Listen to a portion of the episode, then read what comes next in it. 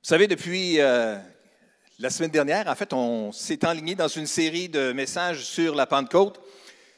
La semaine dernière, euh, Pasteur Jean-Frédéric a parlé de la soif du Saint-Esprit en parlant de quatre épisodes distincts. J'ai écouté le message, Pasteur Jean-Frédéric.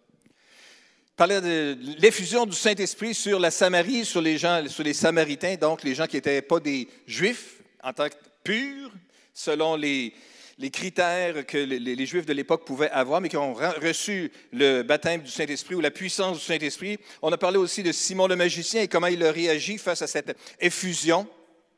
Parler de Saul de Tasse qui a été rempli du Saint-Esprit et qui est devenu l'apôtre Paul, complètement transformé.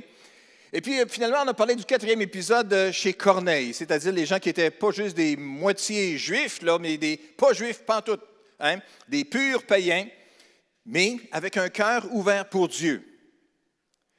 Et Dieu était capable de conduire des disciples remplis du Saint-Esprit, même dans un endroit où est-ce qu'il y avait des purs païens, non juifs du tout, mais qui avaient un cœur pour Dieu et qui a été capable de les toucher par la puissance de son esprit. Donc, on a parlé de ces quatre épisodes la semaine dernière. Ce matin, ce que j'aimerais parler, c'est pourquoi je crois dans le baptême du Saint-Esprit? Pourquoi moi je crois là-dedans? Première raison, c'est parce que Jésus a dit de l'attendre.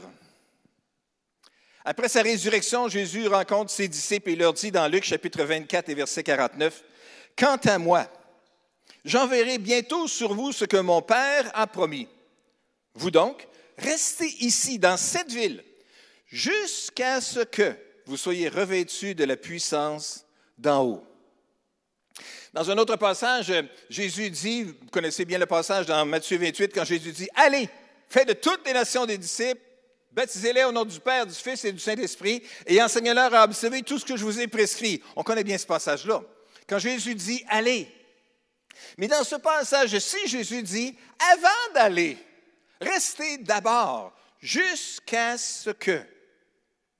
Jusqu'à ce que. Il y avait un monde à conquérir.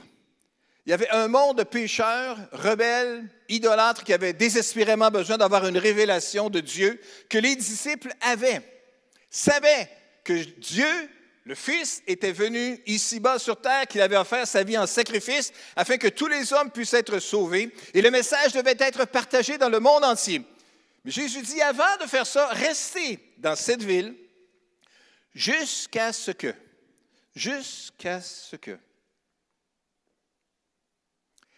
Ça nous parle de l'importance de la promesse.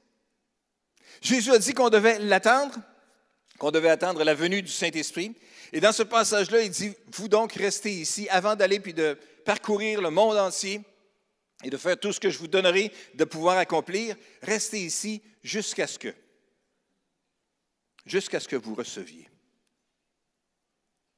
Dans un autre passage parlant de la plénitude du Saint-Esprit qui est arrivé au début des actes des apôtres, l'apôtre Pierre, en donnant l'explication dans le chapitre 2 et au verset 39, parle de l'élargissement de cette promesse. Il dit, car la promesse est pour vous, pour vos enfants et pour ceux qui vivent dans les pays lointains, tous ceux que le Seigneur notre Dieu fera venir à lui. La promesse, elle est large. La promesse, elle est étendue non seulement elle est importante et on devrait rester jusqu'à ce que, mais Jésus dit aussi, ou plutôt l'apôtre Pierre ici, rapporte que la promesse, elle est pour nous, mais elle est aussi pour nos enfants.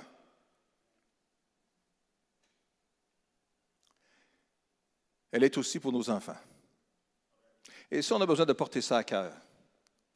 On a besoin de prier pour nos enfants. On a besoin de se tourner vers Dieu et d'implorer Dieu, Seigneur, ce que tu m'as donné de connaître, dans ma marche avec toi. Permets par ton Saint-Esprit d'ouvrir les yeux de mes enfants et de ceux qui les entourent pour qu'ils puissent vivre la même expérience glorieuse. Encore mieux, qu'ils puissent continuer et aller plus loin aussi de tout ce que tu veux leur révéler. On a besoin de prier pour nos enfants. On a besoin de prier pour ceux qui vivent dans tous les pays lointains. Qu'est-ce qu'un pays lointain?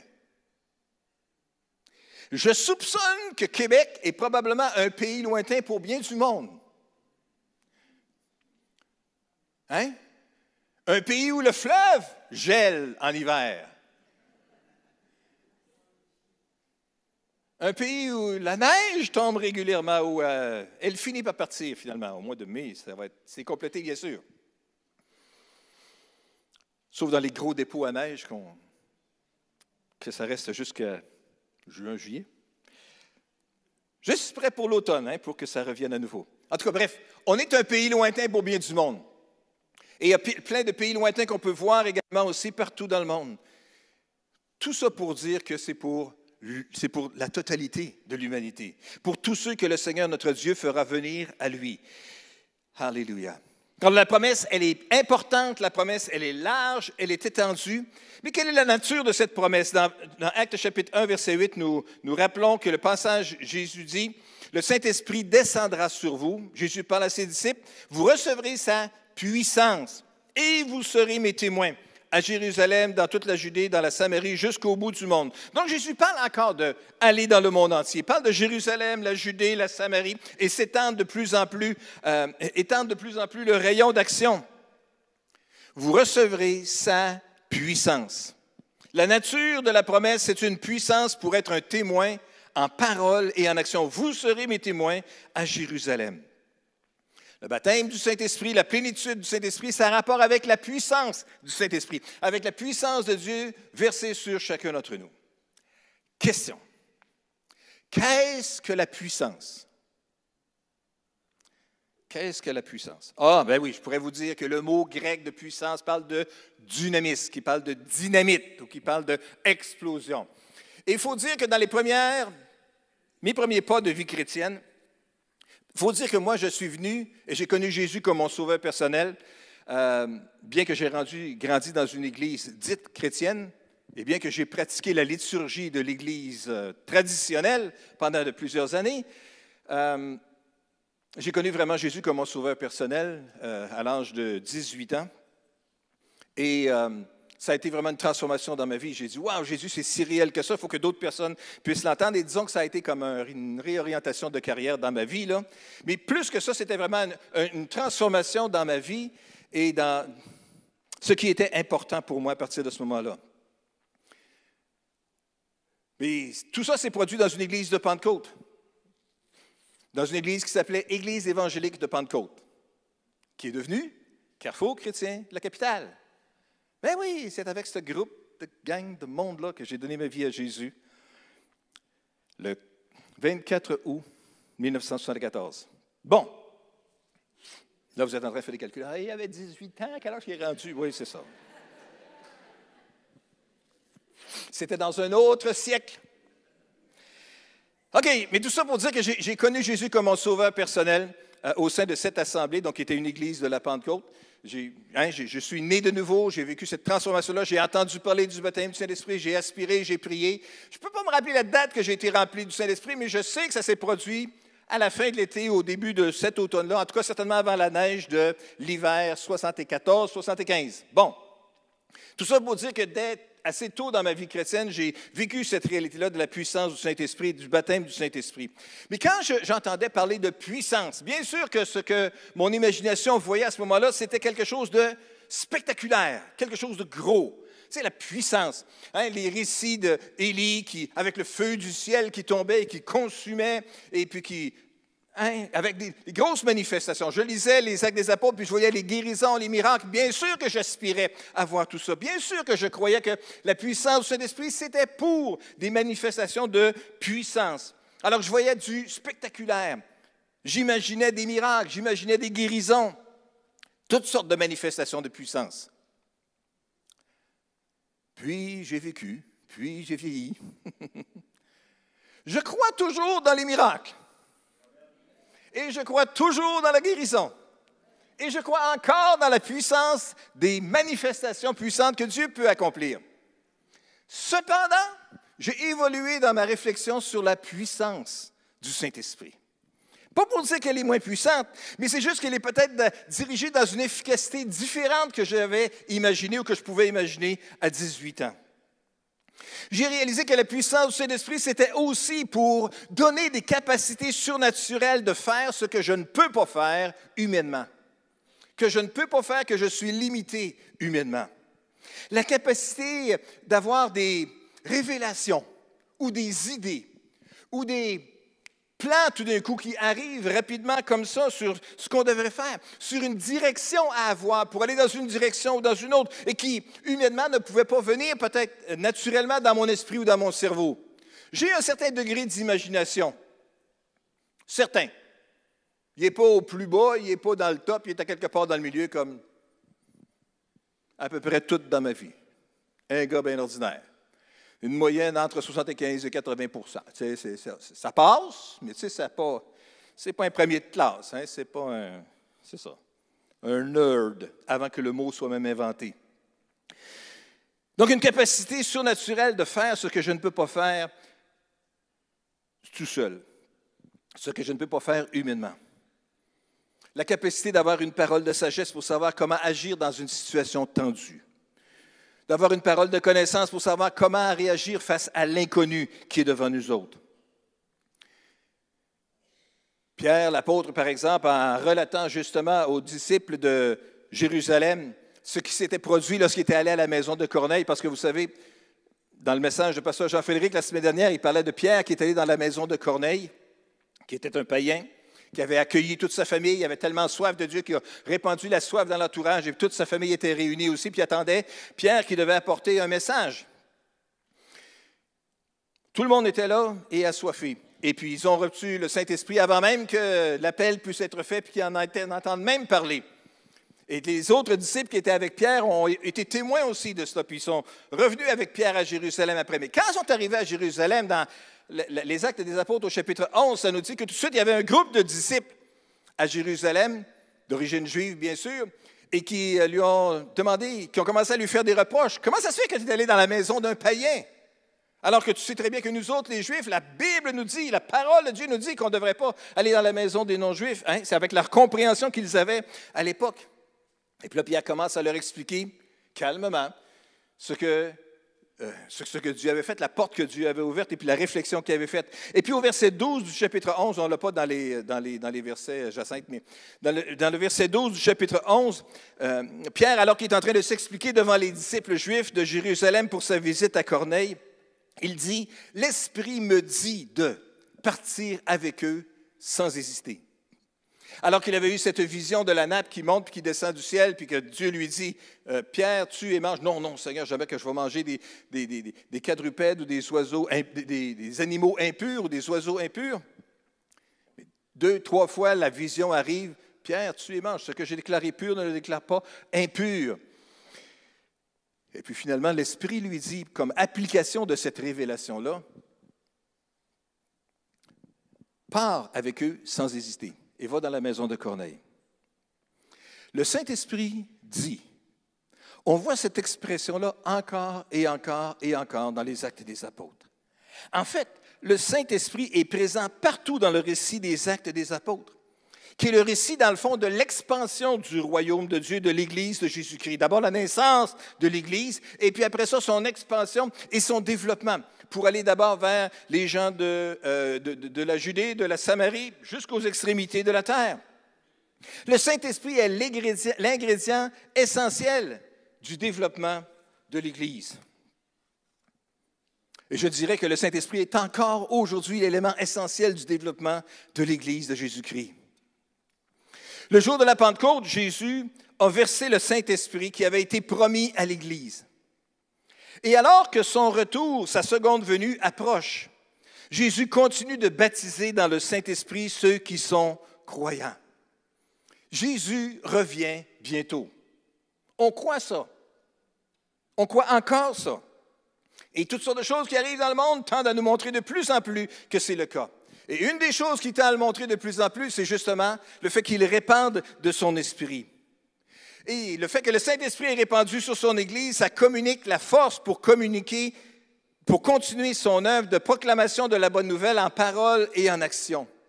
Et cette expérience de la plénitude de l'Esprit, elle est disponible à chacun. Elle est large, homme ou femme, de tout âge et de toute nation. Le signe de parler en langue indique que les croyants ont été baptisés dans le Saint-Esprit. Il souligne la nature du baptême dans le Saint-Esprit, soit en fortifiant et en renforçant notre communication pour être ses témoins en parole et en action pendant qu'on continue à prier par le Saint-Esprit. Le baptême dans le Saint-Esprit, c'est encore pour nous aujourd'hui. Et j'espère qu'on a soif de cette réalité-là. Et je veux juste dire que ce matin, à la fin de la réunion, on va donner l'occasion de faire on va faire un appel, on va donner l'occasion à chacun et chacune de s'avancer et de simplement prier que Dieu puisse déverser à nouveau sa grâce dans notre vie, déverser à nouveau la plénitude de son esprit et qu'on puisse expérimenter cette réalité glorieuse d'être rempli dans le Saint-Esprit. Pourquoi je crois dans le baptême dans le Saint-Esprit? Un, parce que Jésus a dit de l'attendre. C'était important. C'était large la promesse. Et c'était d'une nature absolument importante, la réalisation de cette promesse-là. Mais deuxièmement, pourquoi je crois dans le baptême du Saint-Esprit? C'est parce que ça marche dans ma vie. Rien de mieux que l'expérience personnelle, le vivre dans sa propre vie. C'est beaucoup plus qu'une doctrine, beaucoup plus qu'une théorie, c'est quelque chose qui doit être expérimenté dans la vie, comme le salut, c'est quelque chose qui doit être expérimenté dans la vie des gens.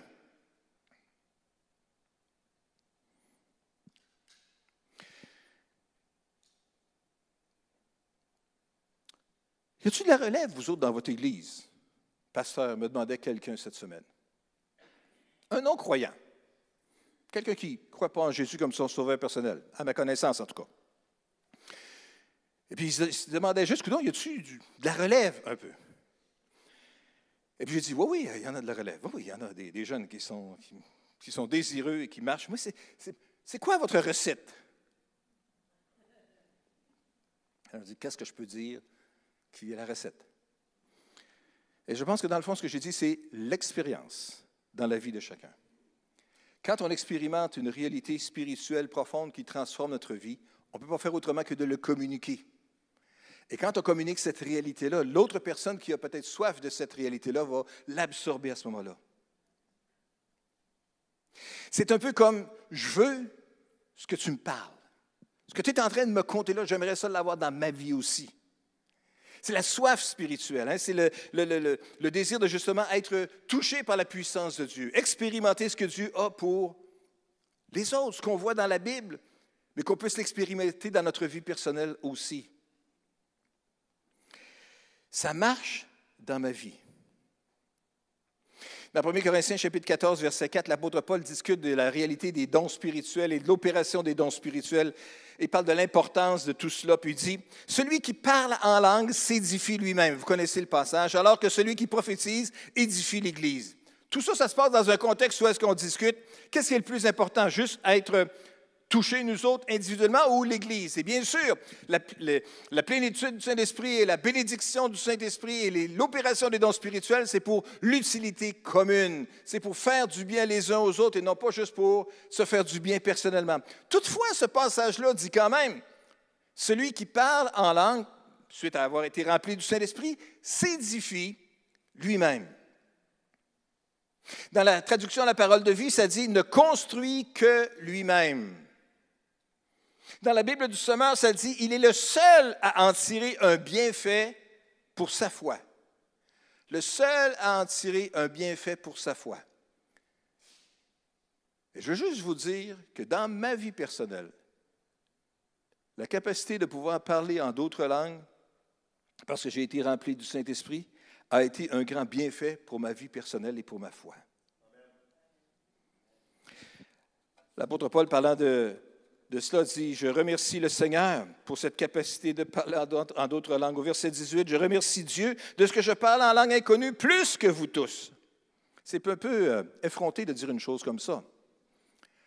À moins de parler si souvent en langue, pendant tellement longtemps, qu'on est pas mal sûr qu'il n'y a pas grand monde qui a plus que ça à dire. Je remercie Dieu donc de ce que je parle en langue régulièrement plus que vous tous. Mais cependant, verset 19, lors des réunions de l'Église, lorsqu'on est réunis ensemble, je préfère dire seulement cinq paroles compréhensibles, c'est-à-dire dans la langue du peuple, pour instruire aussi les autres plutôt que dix mille mots dans une langue inconnue. Il fait donc la balance et l'équilibre ici. Dans ma vie personnelle, lorsque je suis seul en communion avec Dieu, je rends grâce à Dieu que je parle en langue plus que vous tous. Mais quand on est ensemble, non, ce n'est pas le temps de faire des démonstrations d'extasie spirituelle qu'on peut vivre ou d'une grande transformation. C'est l'occasion de pouvoir être, de s'édifier les uns les autres. Mais je rends grâce à Dieu de ce que je parle en langue plus que vous tous. Mais cependant, je préfère, lors des réunions d'église, plutôt que dix mille mots dans une langue inconnue, de le faire en cinq paroles compréhensibles. Celui qui parle en langue s'édifie lui-même. Ce mot-là, s'édifie. Vous, les grands connaisseurs du grec, c'est le mot oikodomei, qui s'écrit comme ça se prononce. Mais qui veut dire, et c'est surtout ça qui nous intéresse, construire à partir de la fondation, c'est-à-dire construire, s'édifier, construire à partir de la fondation, qui veut dire aussi restaurer en reconstruisant. On a une image de quelque chose qui a vieilli, qui s'est détérioré et qui a besoin d'être restauré. Celui qui parle en langue se restaure lui-même. Reconstruire est une autre utilisation du mot okodomai. Réparer, remettre en état. Je ne sais pas pour vous, mais moi, j'ai régulièrement besoin de recharge. J'ai régulièrement besoin de restauration. Il y a des parties vieillissantes dans mon corps, mais ailleurs aussi. Hein? J'ai des parties vieillissantes dans mon âme à cause de la vie, à cause de toutes sortes de choses qui arrivent. J'ai besoin de reconstruction spirituelle régulièrement. Celui qui parle en d'autres langues a l'occasion d'être restauré, d'être reconstruit par l'intérieur. Et ça a été mon expérience pendant des années. Celui qui parle en langue se répare lui-même, se remet en état. Alors aujourd'hui, que diriez-vous d'une remise en état? Que diriez-vous d'une occasion de pouvoir être restauré à l'intérieur? Qui n'a pas besoin de restauration? Qui n'a pas besoin d'être réparé? Qui n'a pas besoin d'une nouvelle couche de teinture à quelque part dans le patio de votre âme qui a vieilli à travers les années? Je crois dans le baptême du Saint-Esprit parce que Jésus l'a promis. Deuxièmement, je crois dans le baptême du Saint-Esprit parce que ça marche dans ma vie. Mais je crois dans le baptême du Saint-Esprit aussi parce que ça marche partout dans le monde. En 1974-75, on chantait dans l'église évangélique de Pentecôte Partout dans le monde, le Saint-Esprit agit. Bon. Les gens de cette époque-là vont continuer le refrain tout au long de la journée, maintenant que je vous ai mis la petite ritournelle dans la tête. Là. Mais on chantait ça à l'époque, dans toutes sortes de langues. Partout dans le monde, le Saint-Esprit agit. Et j'ai eu l'occasion, à travers les années, d'expérimenter et de voir comment Dieu agit partout dans le monde. Il faut dire au sein de notre famille d'Église, qui est les Assemblées de la Pentecôte du Canada, je vérifié quelques statistiques récemment, c'est finalement la dénomination ou l'Église la plus nombreuse Église évangélique au Canada. Pourtant, c'est quelque chose qui est né juste en 1914, quelque chose comme ça. 240 000 adhérents dans les églises, celle qui se développe le plus, semble-t-il, au Canada. Les APDC sont constitués de 1076 églises, mais il y a un autre 117 autres églises qui font partie des assemblées de Pentecôte de Terre-Neuve, qui est affiliée avec nous autres, mais qui est une société distincte. Vous vous souviendrez que c'est euh, le, premier ministre de Terre-Neuve qui a refusé de croire que le Québec était une société distincte à un moment donné, mais nous autres au, Canada, on respecte quand même la, distinction de Terre-Neuve.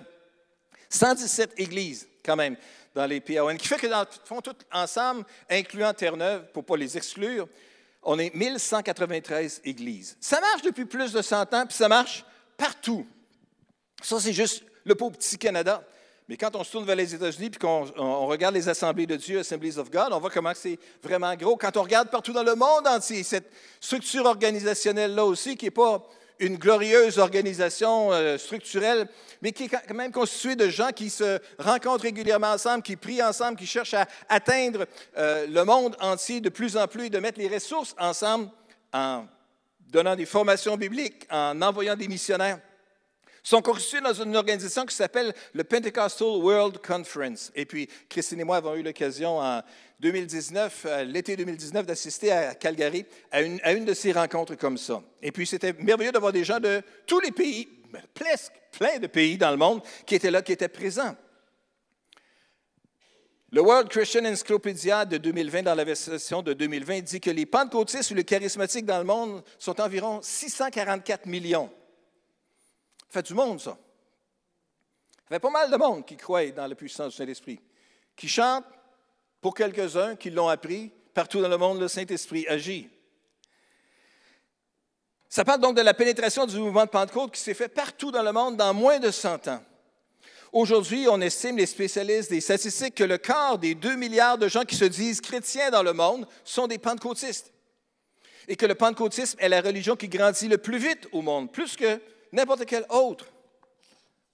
Ah oui, vraiment? Bien oui. Une place où ça grandit rapidement aussi, c'est bien sûr en Amérique du Sud. En fait, en Amérique du Sud, on estime que dans les, dans les décennies récentes, environ 10 millions de latino-américains ont quitté l'Église traditionnelle pour se tourner vers une Église de la Pentecôte. Dans au moins 18 pays euh, latino-américains. En fait, presque 20% des latino-américains sont des gens qui se décrivent comme des protestants et la très grande majorité d'entre eux, c'est des gens qui sont de la Pentecôte. Une grande pénétration a pu se faire. Puis on peut se demander, qu'est-ce que c'est la raison de ça? Qu'est-ce que c'est la raison de la croissance? Et on a demandé à des spécialistes. Et l'une des personnes, Andrew Chestnut, semble-t-il un spécialiste de la croissance de l'Église, disait qu'une des raisons de sa croissance, c'est que le pentecôtisme a réussi à absorber avec succès la culture latino-américaine. Ce que d'autres églises traditionnelles n'ont pas réussi à le faire. Ce que ça dit, c'est que dans l'effusion du Saint-Esprit et le désir de partager ce que Dieu a fait, les gens qui sont des spécialistes de la sociologie, qui regardent les choses aller, étudient le développement du humain, essayent de l'expliquer d'une façon humaine, une réalité spirituelle qui s'est produite. Et dans l'explication humaine se trouve justement cette réalité d'une capacité d'adaptation. Et la plénitude du Saint-Esprit, c'est quelque chose qui continue à se, répandre de plus en plus dans le monde. On parle, on de l'Amérique du Sud, mais on pourrait parler de l'Afrique aussi. On pourrait parler de certains pays de l'Occident. On pourrait parler de l'Australie, la Nouvelle-Zélande, ou on pourrait parler de l'Asie de façon générale. Il y a quelques années, j'ai eu l'occasion de lire un livre qui, qui s'intitulait Le Retour de Dieu, une moyenne brique de 296 pages, écrit par un, un, dénommé Harvey Cox, qui était un professeur de divinité à la célèbre université Harvard de Cambridge euh, au Massachusetts, et qui notait, lui, ce n'était pas un pentecôtiste, mais c'est un presbytérien, mais qui analysait, un spécialiste de religion, de divinité, qui étudie le développement et la croissance, puis dit, c'est quoi la recette de ces gens-là? Mis à part le fait de la plénitude du Saint-Esprit, la venue du Saint-Esprit, qu'on ne peut pas nécessairement quantifier, c'est quoi les choses qui caractérisent ce mouvement-là? Et il parlait de certaines choses comme la louange adaptée. En Afrique, on loue l'Éternel différemment qu'on le fait en Amérique du Nord. Et tous les gens d'origine africaine disent Amen. Oui, c'est ça. C'est différent. En Amérique du Sud, ça se fait différemment aussi et dans une autre langue aussi. Et tous les latino-américains disent Amen. Amen. Et on pourrait le dire vis-à-vis de tous les autres pays aussi. On fait la louange adaptée. C'est sûr qu'en Afrique, ça doit être pas mal plus rythmé que ça peut l'être dans une froide Amérique du Nord, très cérébrale et très carrée. Mais savez-vous quoi, l'Église de Jésus-Christ, ce n'est pas une Église nord-américaine. C'est une Église internationale. Et je pense qu'on a besoin de l'influence des gens du monde entier dans notre assemblée pour pouvoir goûter un petit peu plus qu'est-ce que c'est la réalité de ce que Dieu fait partout dans le monde. Alors, une louange adaptée. Nous autres, par exemple, au Carrefour, j'ai noté ce matin que justement, je n'avais pas parlé avec notre dirigeant de louange cette semaine de mon message et de ce que j'étais sur le point de dire. Mais j'ai remarqué qu'on a chanté deux, trois chants à répondre. Des chansons à répondre. Merveilleux Seigneur, merveilleux Seigneur, merveilleux Sauveur, merveilleux Sauveur. Vous savez que les chansons à répondre, c'est dans la profonde folklore québécois, ça. Ouais, c'était pas nécessairement Merveilleux Seigneur qui étaient les chansons à répondre traditionnelles qu'on chante au jour de l'an. Mais c'est profondément dans notre culture, puis c'est comme ça. Quand on adore Dieu et que ça se fait avec la réalité de la profondeur de la fibre de qui on est vraiment, ça résonne à quelque chose. Et le Saint-Esprit a quelque chose à voir là-dedans. La capacité de s'intégrer dans une culture et de trouver ce qui est particulier là-dedans, puis de venir le souligner. Une des caractéristiques, c'est une louange adaptée. Une deuxième caractéristique qu'on voit souvent dans les églises de Pentecôte, dans le monde entier, sur les cinq continents, c'est des témoignages, des gens qui rendent témoignage de ce que Dieu fait dans leur vie aussi. Une autre chose, c'est qu'il y a de la prière pour la guérison régulièrement. Pourquoi? Parce que Dieu guérit les malades. Parce que Dieu intervient surnaturellement encore aujourd'hui.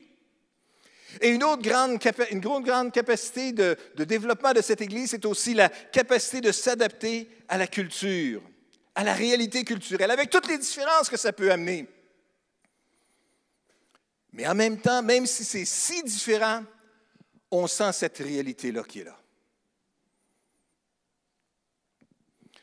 En parlant de ça cette semaine, Pasteur Jean-Frédéric et moi, on partageait, puis il partageait justement qu'à un moment donné, il avait assisté à une réunion ou à une conférence avec l'Église népalaise qui se réunissait dans l'ancien carrefour et qui est encore une église vivante aujourd'hui, une église, euh, l'église népalaise des Assemblées de Pentecôte du Canada, qui est dans le district de l'ouest de l'Ontario, qui sont dans la région de Waterloo maintenant, avec le pasteur Pouspa. Il dirige encore cette église-là.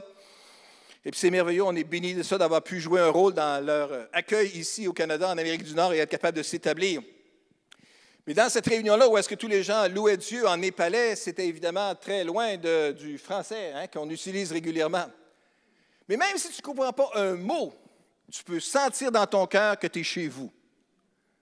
Quel paradoxe! On ne comprend rien, mais on sent qu'on est à la bonne place. On sent qu'on est dans la famille. C'est ça la réalité du Saint-Esprit. Et la plénitude du Saint-Esprit nous rend encore plus attentifs ou encore plus conscients de cette réalité-là.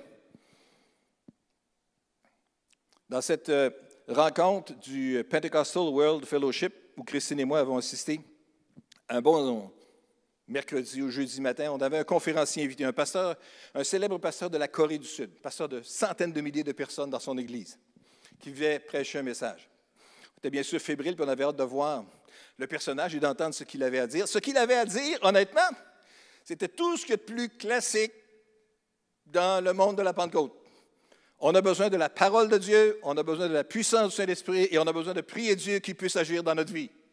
Zip! Un, deux, trois, ça ressemblait à peu près à ça son message. Ce qui m'a frappé, c'est la culture de la personne. Je n'ai jamais été en Corée, je n'ai jamais été en Asie. Mais j'ai découvert qu'en Asie puis en Corée, les gens sont pas mal plus euh, encadrés, drillés que dans plein d'autres pays du monde, disciplinés. Lorsqu'il s'est avancé pour prêcher, lorsqu'il est rentré dans la salle, pasteur vêtu d'un habit noir, chemise blanche, cravate, jusque-là, rien de trop scandalisant se tirer à terre, bien que la cravate tend à avoir pris un certain bord dans le monde occidental, mais mais c'est quoi? Après ça, derrière lui, il y avait à peu près 25-30 autres personnages qui le suivaient. J'ai jamais su si c'était des pasteurs, des gardes du corps, des gens du FBI coréen ou de la CIA coréenne, tout habillés de noir, chemise blanche, habits, cravate. Ils avançaient. Je ne me rappelle pas si c'était au pas militaire, j'aurais dû remarquer, mais il aurait certainement pu l'ajouter, ça n'aurait été rien de différent. Ils se sont tous avancés, ont rempli deux ou trois rangées de l'avant, tous habillés pareil, des petits robots. Évidemment, il y avait tous les cheveux la même couleur, tout noir, raide, hein, tu wow! Dans quel monde qu'on est? On était complètement ailleurs. Une autre réalité culturelle dans laquelle les Coréens se retrouvent très bien.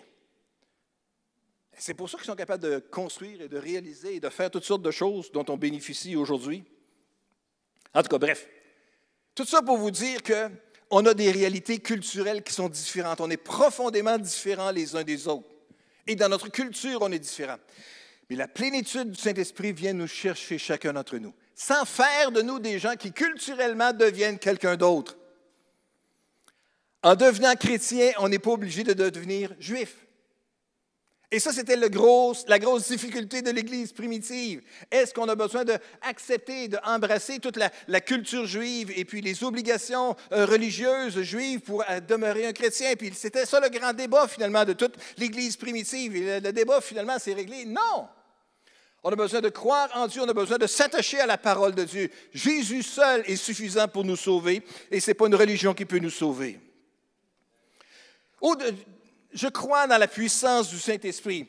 Parce que Jésus a dit de l'attendre, parce que ça marche dans ma vie, parce que je vois que partout dans le monde, ça marche aussi. Mais au-delà des chiffres et des statistiques, il y a des individus qui sont touchés par Dieu, qui sont actifs et qui sont témoins de Jésus, et qui rendent témoignage de Jésus d'une façon brillante, intelligente, et qui sont remplis du Saint-Esprit, qui restent remplis du Saint-Esprit. Alors ce matin, j'aimerais donc lancer cet appel, cette occasion peut-être. Ce matin, vous êtes ici, je veux juste inviter les musiciens de revenir. Peut-être avez-vous besoin d'être touché par le Saint-Esprit. Et vous avez besoin que Dieu puisse vous toucher dans votre vie. Vous sentez que vous avez besoin d'être rechargé spirituellement parce que la batterie a baissé pas mal. Elle arrive sur le bord du rouge, là. La petite lumière allume et il dit quelque chose a besoin d'être fait. Ce matin, c'est l'occasion de vous avancer en avant et de pouvoir recharger votre batterie spirituellement. Vous avez besoin de restauration spirituelle pour rebâtir des aspects peut-être de votre vie qui ont été maganés, brisés, usés par le temps ou par les expériences ou par les, assauts que vous avez pu vivre de l'entourage. Peut-être avez-vous besoin de reconstruction spirituelle aujourd'hui. Et vous pouvez juste vous approcher de Dieu et laissez Jésus vous remplir à nouveau du Saint-Esprit pour reconstruire ce qui a besoin d'être reconstruit. Avez-vous besoin de réparation spirituelle ce matin? Avez-vous besoin d'être remis en état spirituellement ce matin? Hmm, peut-être qu'une petite mise à jour, une petite mise au point. Hein? Changer la batterie spirituelle, puis deux, trois câbles de, hein, de fil de bougie. Ça n'existe même plus aujourd'hui, c'est ça. Voulez-vous recevoir la promesse aujourd'hui? Est-ce qu'on peut se lever ensemble? Je veux juste vous dire, il y a de bonheur, bien trop de bonheur pour aller chercher les enfants, ni à la garderie, ni au préscolaire, ni au primaire, encore moins les ados. Ils viennent à peine de commencer à avoir connaissance qu'ils ont une rencontre. Non, sérieusement. On est bénis avec nos ados et tout ce que le Seigneur fait par mieux. Mais ce matin, peut-être, on juste. Je vous dis tout ça juste pour vous dire qu'on a le temps de juste respirer par le nez, s'avancer en avant, laisser le Saint-Esprit nous toucher. Peut-être que ce matin, vous voulez recevoir la promesse de ce que Jésus a promis, qui a été accompli dans la vie de plusieurs centaines de personnes ici dans ce lieu et qui veut le faire dans votre vie aussi. Alors on va le faire.